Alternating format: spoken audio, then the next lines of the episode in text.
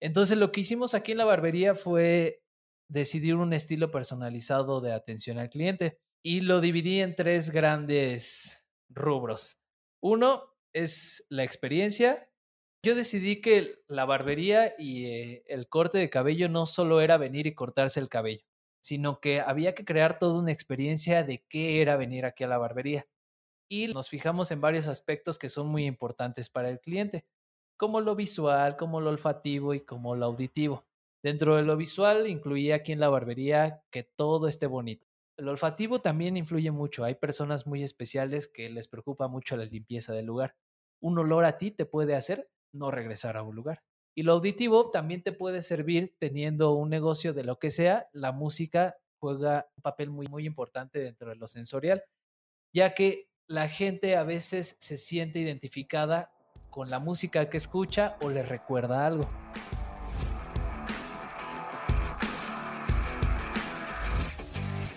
Hola, soy Edgar Saldaña y bienvenidos a un episodio más de Extraordinarios Podcast, el podcast donde tengo charlas con personas que están haciendo cosas extraordinarias en su vida y que por medio de esta plática nos van a contar cómo llegaron hasta donde se encuentran hoy en día y los retos que tuvieron que superar para conseguirlo.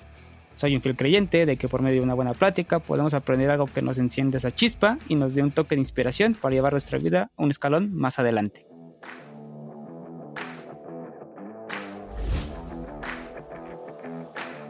Hola a todos y bienvenidos a un episodio más de Extraordinarios Podcast. En el episodio de hoy nos acompaña Brian Ochoa. Brian es fundador de la Clásica Barbería, la cual fundó en el 2017 con la finalidad de crear un concepto clásico donde los hombres se puedan hacer servicios de barbería. Brian y yo nos conocimos en el 2013 en el salón de clases, estuvimos estudiando en la universidad y es alguien que me da mucho gusto tenerlo aquí, ya que es una persona que admiro mucho y que me motiva a tener mi propio negocio. Brian, muchas gracias por estar aquí el día de hoy. ¿Qué onda, amigo? Para mí es un gusto estar aquí. Ya tenía muchas ganas de venir a grabar a tu podcast. He escuchado varios episodios y me pareció muy interesante. Luego, luego yo te propuse que me invitaras un día y aquí estoy privilegiado de aparecer en Extraordinarios. Perfecto, Brian. No, pues el, gusto es mío y, y, quería que empezáramos porque nos digas quién es Brian y cuál es tu background, a qué te dedicas. Claro que sí. Pues soy Brian Ochoa, tengo 25 años actualmente, soy licenciado en Administración, egresado de la Universidad Nacional Autónoma de México. Como ya dijiste, estudiamos juntos, increíble carrera, increíble universidad, todo muy padre.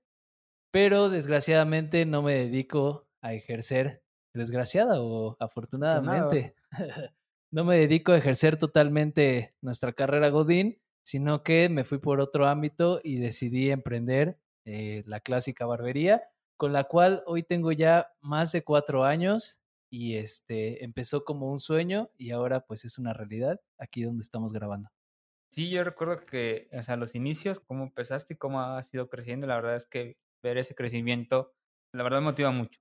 Brian, yo recuerdo que cuando estudiábamos, sí ejercías, o sea, sí trabajaste un tiempo de la carrera, pero después ya empezaste con la barbería. ¿Cómo fue? ¿Cómo diste ese salto? ¿Por qué decidiste empezar con el mundo de la barbería? Bueno, como dices, sí hubo un tiempo donde estuve ejerciendo la carrera. Estuve trabajando en un despacho contable familiar en el cual, pues ya sabes, empiezas como asistente, tienes que hacer pólizas, tienes que hacer todo lo que nadie quiere hacer. y de repente me empecé a meter a este a este mundo de la barbería sin querer. Te voy a contar la historia porque se remonta hace muchos años. Cuando era pequeño, mi, mi, mamá siempre me llevaba a cortar el cabello a estas estéticas donde te atendía la típica doña Mari. y nunca me gustaba cómo me cortaban el pelo, amigo. Siempre tenía problemas, siempre salía llorando, siempre me enojaba, siempre terminaba fatal ese escenario mensual de irse a cortar el cabello. Entonces, yo creo que de ahí se, de ahí surge como esta inquietud de saber qué onda, por qué me cortan feo el cabello, qué será tan difícil cortarlo y me empiezo a meter a este mundo de la barbería sin querer. Cuando yo llego a vivir acá a Izcalli, bueno, unos años después empiezan a surgir las barberías y un amigo me recomienda una que está en el centro de la Ciudad de México y asisto a esta barbería. Después de que asisto, salgo encantado. Fue la primera vez que alguien me cortó el cabello como a mí me gustaba. Y aunque parezca chistoso, hay quien va a decir ahorita, ah, pues es que es el cabello, ¿qué importa? Pero creo que vemos muchos que sí nos importa mucho tener un buen corte de cabello. Y yo era una de esas personas. Entonces, cuando salgo de ahí, dije, wow, voy a regresar. Y regresé dos, tres, no sé, seis veces ahí, hasta que eh, pusieron una barbería más cerca de acá y encontré a otra persona que igual lo cortaba decente. Entonces yo dije, pues, ¿qué onda? ¿Por qué ellos sí pueden y en las estéticas nunca me entienden qué es lo que yo quiero?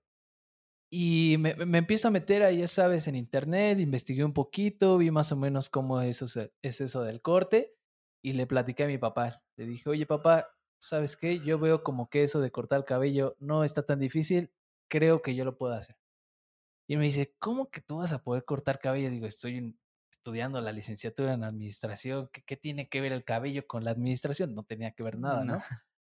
Entonces mi papá me dice, órale, me compró una maquinita, la pedimos ahí por internet, 400 pesitos, una máquina casera totalmente. Llegó la máquina y le digo, ¿sabes qué? Ahora a quién le corto el cabello. Se tuvo que dejar. Se tuvo que dejar él y luego se tuvo que dejar mi hermano.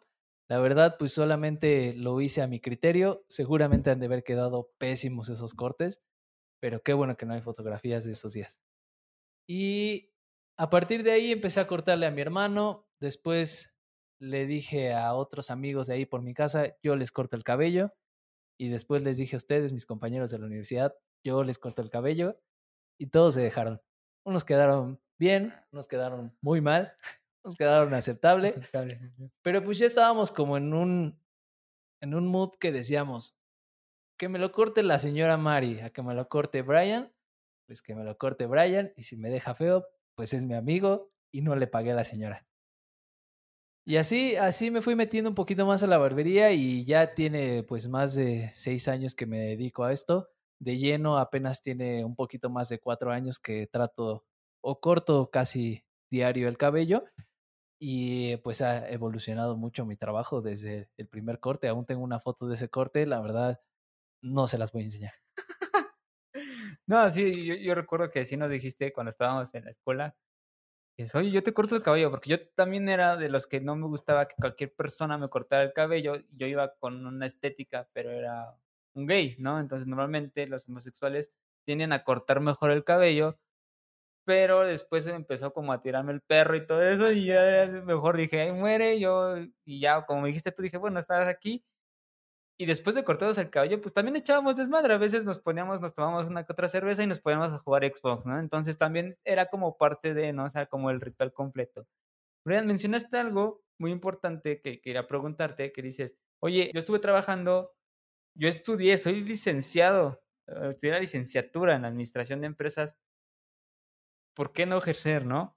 Y quería que me dijeras, porque normalmente cuando llega a pasar este tipo de cosas de que quieres poner tu negocio, que a lo mejor no tiene que ver casi con el con la carrera, nunca va a faltar, ¿no? El de no, hijo, la tía, ¿no? De no, este, métete a una empresa y trabaja toda tu vida y que te jubiles y que no sé qué. O el primo o el amigo de que te empiezan a hacer burla de que, ay, es que ya se siente emprendedor, es que ya siente que no sé qué. Y quieras o no, o sea, a lo mejor no los quieres tomar tan en cuenta, pero sí te, te, te cala, ¿no? ¿Cómo fue esa parte en tu casa? ¿Cómo lo manejaste? Pues mira, hay dos cosas muy importantes que yo creo que está bien mencionar antes de meternos ya en detalles con esa pregunta que me haces. ¿Por qué? Porque primero dije, soy empleado, pero mejor me voy a ir a emprender. A todos yo creo que nos preocupa siempre mucho la parte económica, ¿no? Por eso trabajamos, necesitamos dinero para para subsistir, para comer, para todo. Entonces, estaba trabajando en este despacho contable y creo que me estaban pagando 30 pesos la hora. Y después llegó a trabajar en una barbería y me estaban pagando por corte 100 pesos. Y de repente 30 contra 100, dije, de aquí soy. ¿Cómo voy a estar una hora sentado allá revisando facturas, estresándome, aburrido. Y acá en la barbería empiezo, llego, tengo mi música, platico con los clientes, todo bien. Entonces, esa fue la primera parte que me impulsa a decir, ya no quiero seguir trabajando de la profesión. Lo primero que me mueve, sí, fue lo económico, que no te estoy diciendo, obviamente, que si seguía de ejerciendo la profesión, pues no me iba a ir bien. Digo, tú te dedicas ahorita a lo que estudiamos y, te va bien también. Pero a mí me, me, estaba moviendo más ese ámbito y es a lo que voy. E, esa es la otra. Hay que hacer, yo creo que lo que te mueve, lo que te apasiona. Y si te está apasionando más esto y tal vez te deja un poquito menos que lo otro que te aburre, pues yo creo que mejor te vas por lo que te apasiona, ¿no? Sí, sí, sí, total. De aquí surge, yo creo que también tu podcast. Y así surgen muchas ideas de negocios que la gente tiene hoy en día. Hacer lo que te gusta es lo más padre que hay en esta vida para el trabajo. Y bueno, lo que tú también me mencionabas, que había miedo, sí había miedo de emprender, porque al principio solamente era empleado también de una barbería. Había burlas, como tú dices, por parte de los compañeros. Más que nada se daba más en la universidad, porque ya sabes, cuando estás en la carrera, lo más top es empezar a trabajar en una empresa. Y si empiezas a trabajar en una internacional, wow, ¿no? No, que yo empecé a trabajar de becario en DHL, que empecé a trabajar en LG y todos, wow, ¿no? Y, sí, sí, sí. y te estás tú, el emprendedor en la sombra, que no debería de ser así, Edgar. Yo creo que los profesores en nuestra universidad em, deberían de empezar a preocuparse más por crear emprendedores a que por empezar a crear empleados.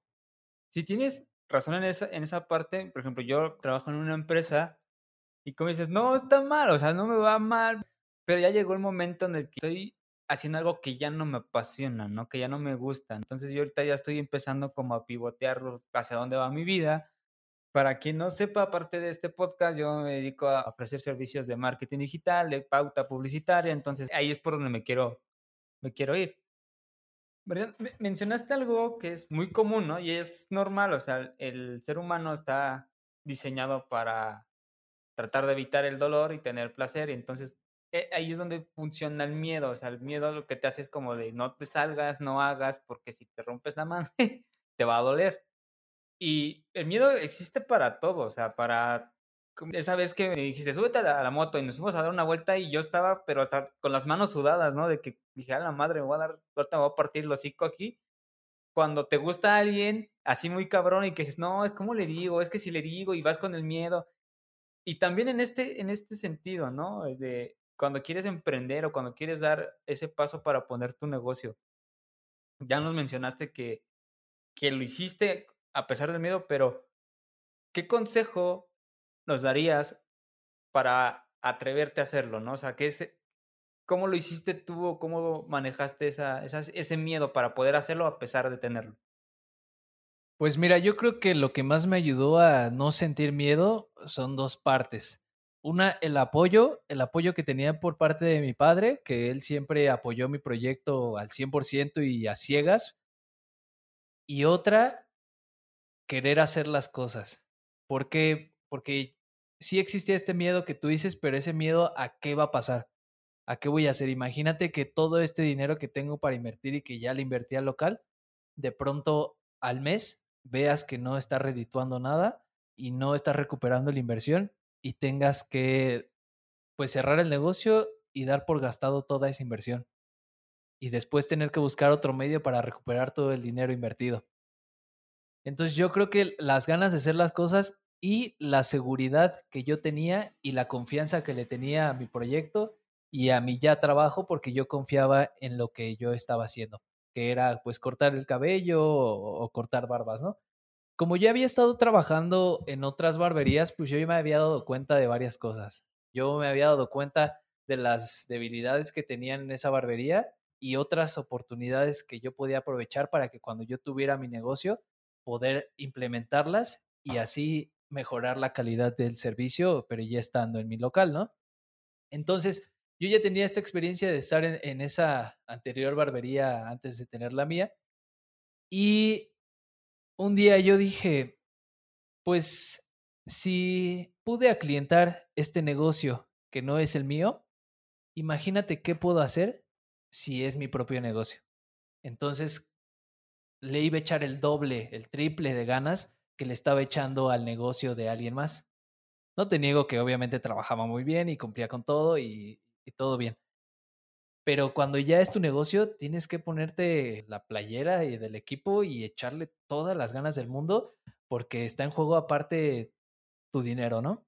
Ya no estás jugando con dinero de alguien más, si no es el tuyo, y no creo que quieras desperdiciarlo, ¿no? E, eso creo que es como elemental, ¿no? El tener claro de que es tuyo, ¿no? O sea, ya eres responsable de lo que va a pasar ya no tienes a quién echarle la culpa, por así decirlo. Normalmente en el trabajo, luego se da de que, oye, es que, ¿por qué no hiciste esto? ¿Por qué no? Ah, no, porque fulanito de tal no me mandó la madre está bien o no este, quedó que me iba a mandar algo o no, no llegó el candidato, comunicado, etc., ¿no? Pero aquí no, aquí solamente es decisión tuya. Como mencionamos, estudiamos administración, ¿no?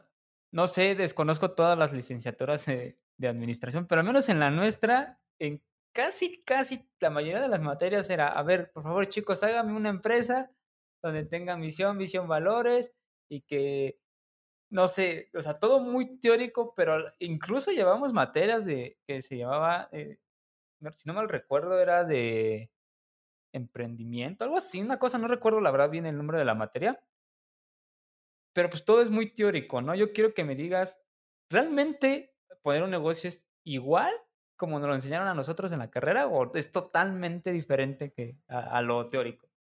Híjole. Yo también recuerdo como dos o tres materias que se centraban solo, solamente en eso, ¿no? Y claramente no es como lo pintan en la escuela. Es muy fácil agarrar un cuadernito o tu Excel ahí en la escuela. Tus proyecciones. Y hacer una empresa y decir, esta es mi planeación, agarras, pones tu presupuesto ahí ficticio y, todo lo haces, ¿no? Y al final todas las empresas triunfan cuando las exponemos enfrente del profesor. Difícilmente un profesor te decía que no, que eso no servía y no, o sea, desde que alguien creaba una correa artesanal para un perro, que un robot que no sé qué, o sea, había muchas ideas que pues no tenían fundamento, pero lo hacíamos porque pues estábamos preparándonos. Yo creo que no es igual como te lo pintan los profesores en el pizarrón, a la realidad de cómo es tener un negocio. Hay varias cosas que falta que, sí nos enseñen, ¿no? Pero que también creo que de esas cosas te das cuenta hasta que lo vives realmente en carne y hueso y sabes cómo es tener un negocio. Desde tener un negocio chiquitito, así desde que vendas tú dulces en la escuela, ¿Te acuerdas cuando tú vendías dulces ahí? Sí, sí, sí, es totalmente diferente. Desde ahí tú te empiezas a dar cuenta, bueno, tengo 100 pesos para invertir, ¿cuánto le voy a sacar a esos 100 pesos? ¿Y cuánto voy a volver a, a invertir, no? Y eso te das cuenta solo hasta que lo haces. Los profesores nos pueden decir un sinfín de cosas, pero yo creo que hasta que lo vives es cuando ya te das cuenta de, a ver, aquí está mi dinero, ¿qué voy a hacer con él? ¿Cómo le voy a hacer? Y durante el camino te van surgiendo cosas que no estaban planeadas. Que muchas veces un profesor te dice, escríbelo ahí en la planeación, o en la visión, o en el presupuesto. Pero a fin de cuentas, hay muchas cosas que pasan en el día a día que te hacen cambiar ese camino que tú ya habías trazado. Y termina siendo un camino totalmente distinto y terminas en otro lado que tú ni te lo imaginabas. Así como yo te lo digo hoy, empezamos aquí la barbería, solo trabajaba yo, era el único cortaba el cabello aquí. Hoy afortunadamente trabajamos más de cuatro personas para que funcione aquí el negocio. Empezamos con una sillita en un local chiquito de 15 metros cuadrados y ahorita ya tenemos un local, pues no es enorme, pero ya tenemos más de 40 metros cuadrados donde atendemos, no sé, a más de 150 personas a la semana, ¿no? Y eso yo no me lo imaginaba y no lo tenía escrito y creo que aunque lo hubiera escrito, no te la crees igual hasta que lo vives. Ahorita que tocabas ese tema de, de, que no es lo mismo, a mí me pasa, esta es como una experiencia de lo que yo hago por aparte, ¿no? A nosotros nos enseñaron a... Es que tú tienes que tener un estudio de mercado, ¿no? Cuando yo empiezo a trabajar con, con eso del marketing, hay algo en marketing que es el, el buyer persona y te dice, no, ese tiene que ser específicamente a quién tú te vas a dedicar, ¿no? Y cuando tú le preguntas a alguien, oye, es que tú, este, ¿quién es tu, tu público objetivo? Te dice, no, hombre, mujer, de 20 a 50 años, eh, con licenciatura. Y dices, ah, la madre, no mames, o sea, ¿cuántas personas hay con esas características, no? Entonces yo siempre hago esa analogía de ni siquiera los gemelos tienen los mismos gustos. Entonces, desde ahí, cuando te enseñan en la escuela, porque así nos enseñaron a nosotros, está mal. O sea, no puede ser, un negocio no puede ser de todos. Además, una vez estaba en un webinar que decía, ni siquiera Dios tiene del 100%. No todo mundo cree en Dios. Entonces, tienes que hacerlo muy específico. Hablamos, regresamos a la barbería. Es un negocio de servicios, ¿no? Tú estás prestando un servicio, ¿no? ¿Qué es lo más complicado en este sentido de, ofrecer servicios? Pues mira, eh, yo no lo, lo diría así como lo más complicado. Yo creo que tienes que estar seguro, bien seguro de cuál va a ser tu estilo del servicio. Y eso te va a ayudar a que puedas desarrollar un estilo de atención al cliente personalizado y, y te va a ayudar a que generes más ventas yo creo que hay que definir siempre cómo vas a ver que tú atiendas a tus clientes.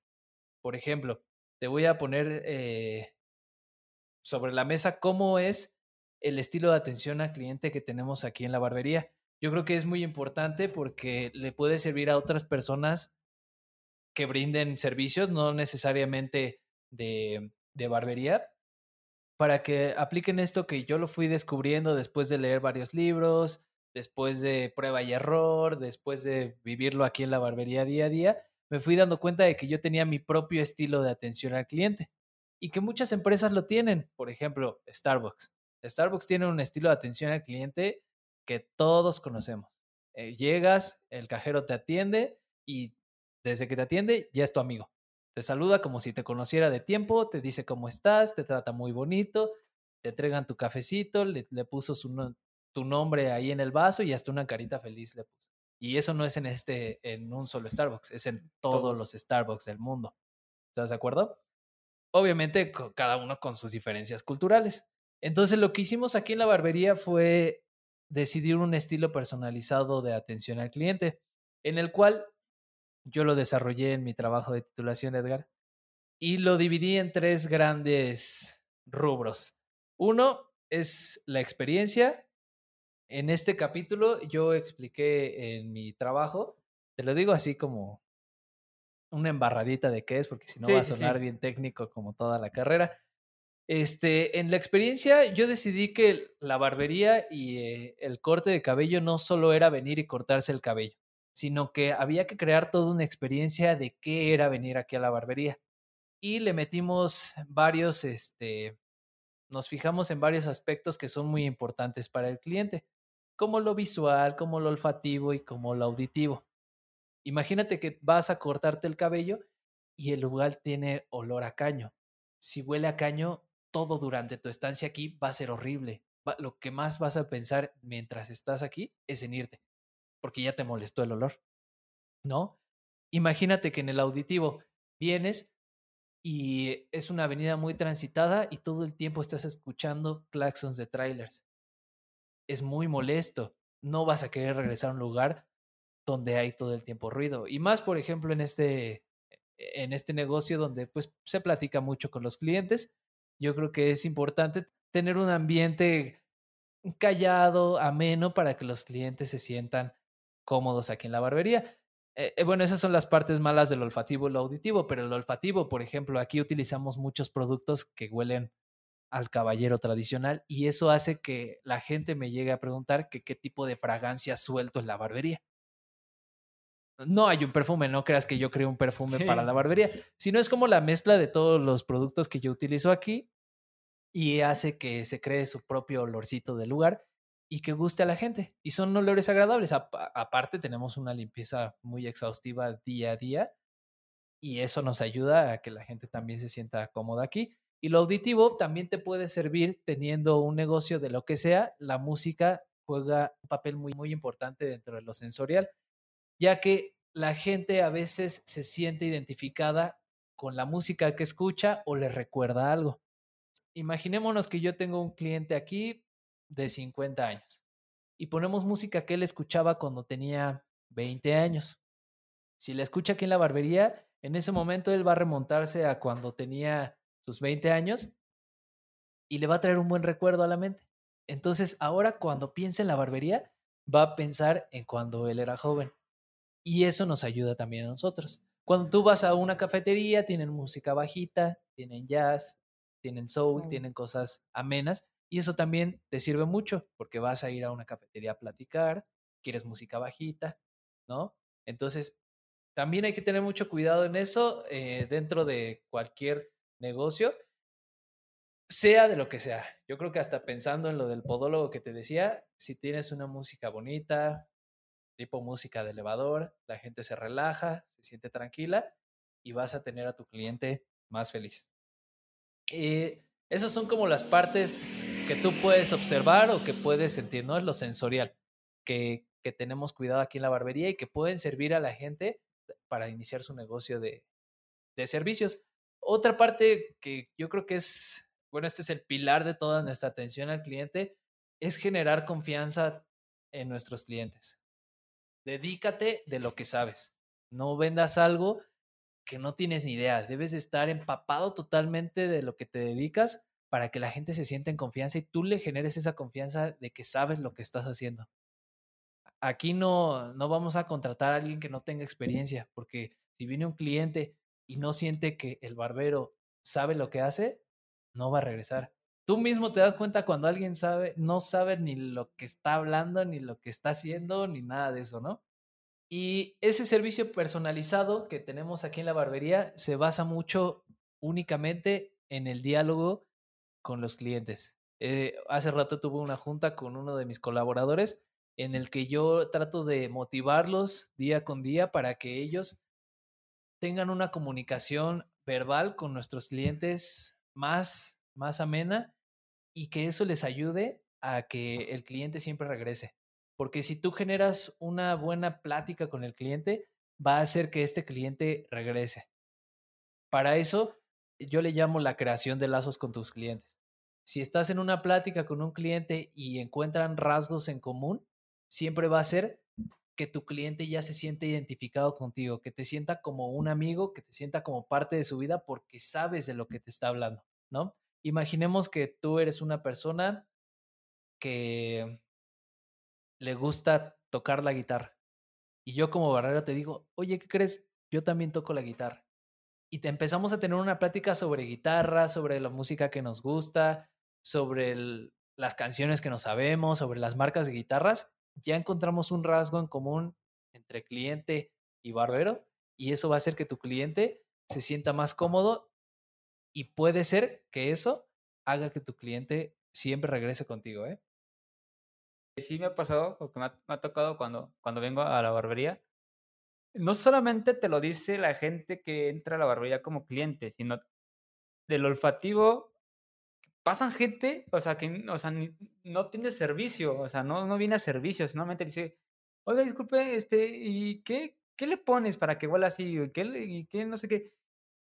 Porque también te llama la atención cuando vas pasando, y normalmente he visto que son mujeres las que te, te comentan más que, que hombres, también he visto con, con hombres, pero ese, como dices, es ese olor de que la mujer quiere, ay, yo quiero que mi marido, este, cuando se rasure, hue- huela eso, ¿no? Y también he notado, ahorita como para hablar como ese ejemplo de, hablaste también de la música. Cuando nada más, por ejemplo, luego estamos nosotros, o estamos así como de la edad, que no, para quien no sabe y quien nos conoce, tenemos gustos de música muy similares. De hecho, así fue como nos conocimos. Voy a hacer un paréntesis aquí. y voy a comentar cómo fue que, que, que yo dije, este, este güey va a ser mi amigo. Antes de entrar, nos hicieron un examen, ¿no? Y después ya cada quien se sentó en su lugar y la chingada, ¿no? Y en el examen o en, el- en periodo eh, que estábamos haciendo esa madre, suena el teléfono de este güey, pero suena con una canción de, la, de, mi banda favorita, ¿no? Entonces yo en chinga volteo. Digo, ¿quién lo está escuchando? ¿Quién di-?" o sea, porque justamente volvemos a lo mismo, estás haciendo esa conexión.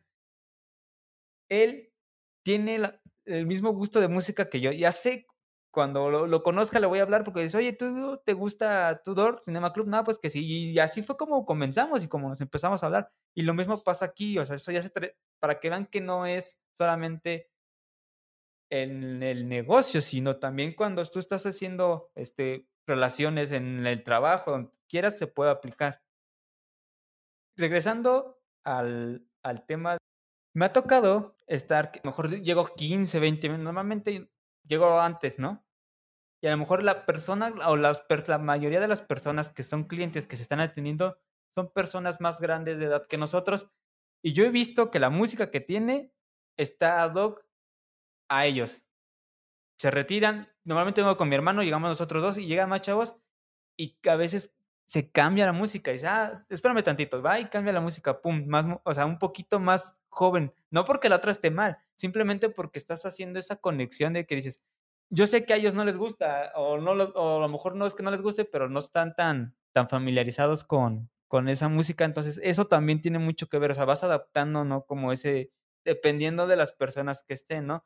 Y a lo mejor hay una música que a ti te gusta, pero a lo mejor a la mayoría no, y tratas como de limitarte, ¿no? No poner lo que a ti te gusta, sino lo que a la gente que viene es lo que quiere escuchar o lo que le gustaría escuchar, ¿no? Eso la verdad es que es, muy bueno. Regresando a la parte que comentaste de trabajar. Una cosa es que trabajes tú solo, pero ya cuando contratas gente, ya es otra cosa, o sea, ya, ya tienes gente a tu cargo. Además de la experiencia, ¿cómo eliges tú con quién trabajar? Pues mira, es bien difícil conseguir colaboradores que tengan todo lo que tú quieras. Yo creo que en ningún lugar vas a encontrar a alguien que se adecua a todo el perfil que te están diciendo. Eso sí. Tú te dedicas al reclutamiento y te dicen, oye, necesito este, este y este con estas características exactas. Está bien complicado conseguir que tenga todo. O ponle tú que tiene todas las que te dice el papel, pero tiene algunos ahí, unos vicios ocultos que de repente hacen que pues afecte a lo otro que te están pidiendo. Entonces, sí entrevisto a mis barberos antes de contratarlos, claramente.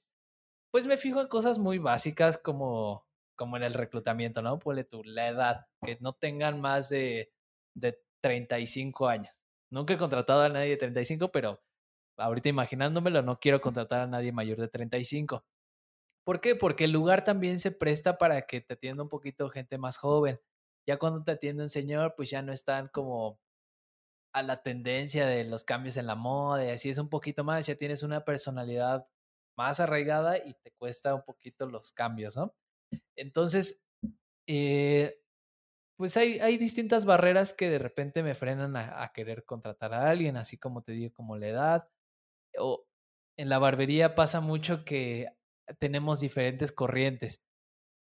De repente hay quien se, se dedica a la barbería clásica o se dedican a la barbería moderna. Entonces aquí en la barbería sí tratamos de contratar barberos que tengan más el estilo clásico, porque como tú lo dijiste hace rato, la verdad tenemos nuestro público, nuestros, nuestros clientes tienen alrededor de entre 30 y, y para adelante, ¿no? Ahí hasta hemos tenido clientes hasta de 90 años. Entonces, casi no es nuestro público el público joven, y tratamos de encontrar barberos que, tengan esa corriente como clásica. Y bueno, retomando que te decía que es difícil por, por ese tema, necesito conseguirlos también que tengan bastante experiencia para este, generar esa confianza con el cliente de que no estamos contratando chavos que van empezando y que van a hacer un mal servicio y también por el monto que cobramos, pues necesitamos ya gente con experiencia. Y hago una entrevista así como las enseñaron a hacer en la escuela, veo ahí sus aptitudes y así, y cómo es su actitud personal, busco personas que se adapten, busco personas que yo pueda impulsar también como líder del negocio a que crezcan personalmente y laboralmente.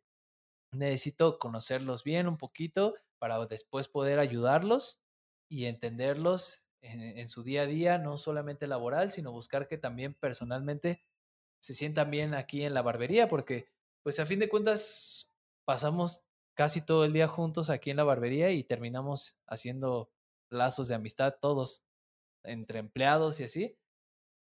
Y eso es muy importante, sentir que el ambiente tengamos un buen clima laboral para que todos trabajen al 100%. Perfecto, Brian. Justo y cerraste con algo que, que era con la siguiente pregunta. yo que he estado como cliente desde el inicio, hay chavos, has tenido colaboradores más jóvenes que tú o más grandes que tú. Normalmente son un poco más grandes, ¿no? bueno, los que son más jóvenes son pues, los que te están ayudando, que están barriendo, cosas así. Pero también no dejan de ser colaboradores, ¿sabes? Al final de cuentas tienes que darles órdenes. ¿Cómo es el darle órdenes o qué, qué es lo complicado cuando son o de tu edad o poquito más arriba? Y como dices, ya cuando hay esa amistad, a veces, o sea, tiene que haber una línea, ¿no? ¿Cómo, cómo manejas eso? Pues mira, Edgar, yo creo que simplemente hay que marcar esa línea, esa línea de respeto y que nunca la cruce de un lado al otro ninguno de los dos.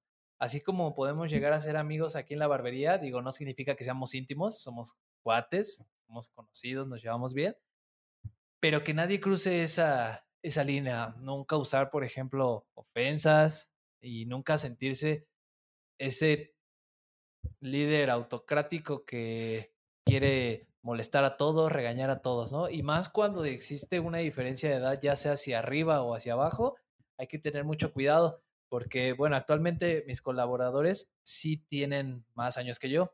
Y es muy chistoso porque ellos también podrían llegar a pensar, pues este morro, ¿qué me quiere mandar, no? Y no, sí.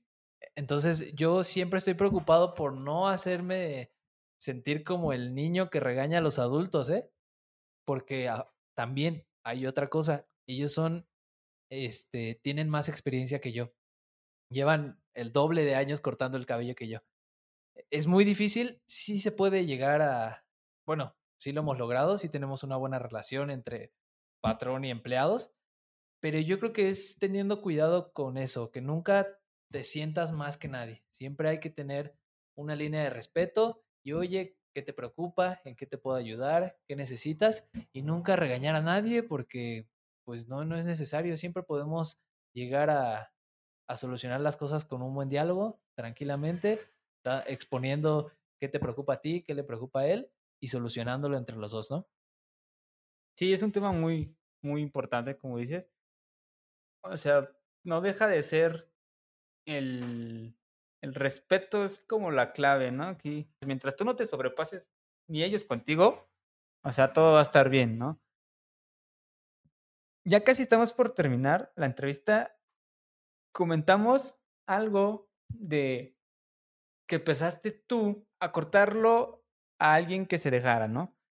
Y después nos dijiste a nosotros. Y después nos cobrabas, bueno, ahora te cobro 50 pesos, ¿no?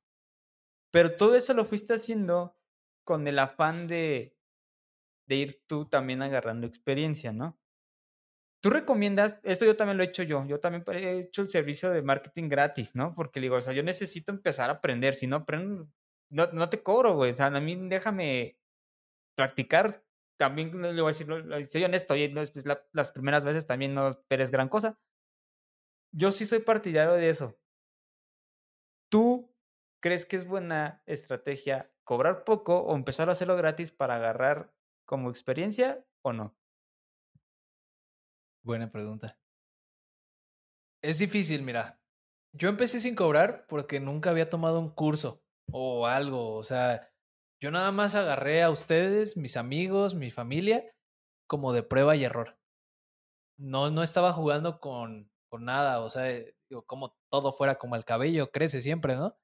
Pero no es lo mismo dedicarte al marketing y jugar en una campaña publicitaria que te paguen por ella y que no funcione. Yo creo que ahí sí depende de a qué te estés dedicando.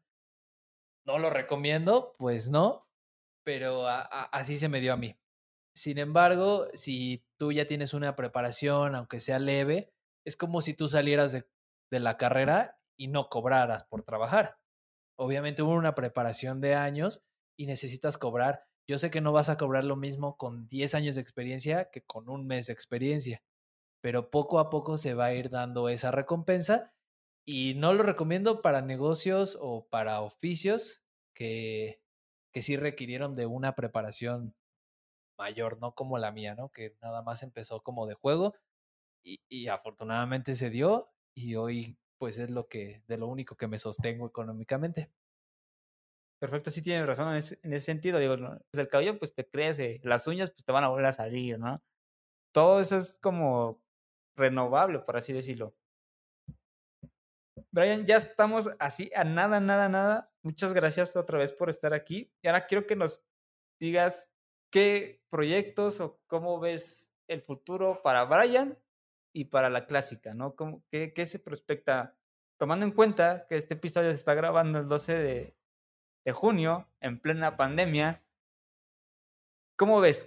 qué, giro le, vas a dar al futuro de la barbería? Pues mira, yo te puedo decir también ahorita un sinfín de cosas de qué voy a hacer y mis planes, pero a veces Dios tiene otro plan para nosotros que ni nos imaginábamos. Entonces, yo espero seguir creciendo con la barbería, voy a aumentar todavía para tener más empleados, más sillas de corte. Crecer ya no tengo para dónde porque no hay más locales en renta, ya renté toda la esquina, está difícil. Y mis planes es seguir desenvolviéndome aquí el oficio con gusto y creciendo profesionalmente como peluquero hasta que yo me sienta cómodo con el resultado de mi trabajo y así de seguir preparándome para dar un mejor servicio y desarrollar más y más técnicas de atención al cliente. Pues, Brian, ya ahora sí nada más, son dos preguntitas y ya. ¿Qué consejo le darías a tu yo de hace cinco años? Bueno, es que cinco años no tiene tanto, es más o menos cuando empezó la barbería, eh, pero yo creo que sí arriesgarse a hacer más siempre. O sea, no solo en el ámbito de, del negocio, buscar otros negocios y emprender. Siempre emprender, yo creo que ese es el consejo que yo me agarría. Me doy un jalón de orejas de hace varios años cuando estaba en la carrera. Emprende, emprende ahorita para que después veas los frutos de tu negocio y de tu esfuerzo, ¿no? Porque estar esperando a acabar la carrera no, no creo que sea la mejor idea nada más los profesores deberían de preocuparse mucho por, por eso cuando estamos estudiando, ¿no? Empezar desde que estás en la carrera a trabajar o a emprender. Yo me iría por emprender claramente. Tocaste algo muy importante, ¿no? El querer tener todo para empezar. A mí me ha pasado. A mí digo, no, es que yo si no tengo este curso, híjoles, no, no puedo. O, o si no hago esto, este, híjole, no voy a empezar, ¿no? Entonces, como dices, el dar el paso, o sea, nunca vas a estar 100% preparado para poder hacer algo, porque incluso que alguien me miente a la madre, si no, la carrera que quieras, la carrera que quieras, de la escuela que tú quieras, si tú la terminas, cuando sales ya sea a trabajar o a poner tu negocio, ninguna te preparó al 100%, ninguna, ¿no? Y, y te vas a dar de topes, ¿no? Te vas a dar de topes con el de, ya sea para que estés montando un negocio con un buen de cosas que no nos vamos tan lejos, ¿no? En México, las haciendas, a la madre, ¿qué pedo con esto, no? Entonces, sí concuerdo mucho contigo en la parte de tenemos que darnos como la oportunidad, ¿no? Y también, no sé, igual me gustaría escuchar tu opinión, que va a haber veces que no lo vas a conseguir a la primera. O sea, va a haber cosas que a lo mejor no te van a salir a la primera pero que no por eso no lo dejes de intentarlo, ¿no? No sé, ¿tú cómo te ves en, e, qué opinión tienes en ese sentido? O sea, si ya no, si ya fracasó, ya de plano, bye, o dices, bueno, aprendo de aquí y ahora ya aprendí esto y le doy para acá, ¿no? ¿Cómo, ves tú eso? Pues pienso que siempre hay que evolucionar y hay que buscarle la forma, no darse por vencido así a la primera y buscarle como no, lo que dijiste, no hay que esperar a tener todas las armas para poder ir a la guerra empezar el negocio, no te esperes a que tengas todo lo que quieres tener en el negocio, sino poco a poco, pero el chiste es que dar el primer paso y una vez que diste el primer paso, ya estás del otro lado. Acá en la barbería, te pongo un ejemplo más práctico, cuando ya le empecé, pues no tenía, por ejemplo, personal de limpieza. Yo tenía que llegar unas una horita, dos horitas antes de que abriéramos para limpiar toda la barbería. Después de eso, convertirte en el barbero y aventarte todo el día cortando y aparte siendo también el patrón y teniendo cuidado con todo lo que sucediera aquí, ¿no? Ya ahorita, por ejemplo, varios años después, pues, ya hay personal de limpieza, ya también hay barberos, ya no me preocupo de todo yo solito, pero Al principio hay que esperar, no hay que esperar a tener todo. Si todo lo que tú puedas hacer tú solito, mejor hazlo. Y si te hace falta un micrófono para grabar el podcast, pues con el que tengas, pero ya empiézalo, ¿no? Eso sí, eso sí. ¿O prefieres esperar hasta que tengas el mejor micrófono para empezar el podcast? No, ya, o sea, sí, sí, ese fue un error. Por ejemplo, yo sí lo cometí, o sea, yo sí quise esperarme. Pero ahorita si alguien me dice, cuando alguien me dice, o sea, quien ya me ve haciendo, o que yo subo historias de podcast y todo, yo sí les, no, ¿qué me recomiendas? Pues para empezar, si tienes un, aquí no es por menospreciar ni nada, ¿no? Yo tengo un Android, ¿no? Pero si tienes un iPhone, los iPhone tienen muy buena calidad de sonido, ¿no? Entonces, si pones los, los AirPods o los audífonos que tengas, con eso vas a poder empezar, ¿no? El chiste es empezar. Ya después que vas viendo atracción, dices, ah, bueno, ahora sí ya me compro mi primer micrófono, ¿no? Pero sí tienes razón en ese sentido de, empezar con, con, lo que se tiene, con, porque siempre va a haber, ¿no? Siempre va a haber algo que te, que te va a frenar. Ahora sí, mi estimado Brian, esta es la última pregunta, esta es con la que cerramos el episodio normalmente. Esta cada quien tiene su definición, pero me gustaría escuchar la tuya también. ¿Qué es para Brian Ochoa el éxito? Como dices, el éxito es relativo para cada persona. Ahí sí depende de qué quieras tú en tu vida. Pero para mí el éxito sí es alcanzar la plenitud personal, tener paz mental, sentirme feliz. Y no creo que el éxito se refleje solamente en cuánto dinero traes en tu cartera. Yo creo que hay mucha gente que es exitosa siendo muy feliz, teniendo una vida bien, teniendo un negocio que le, que le deje lo suficiente para vivir, un empleo que le deje lo suficiente.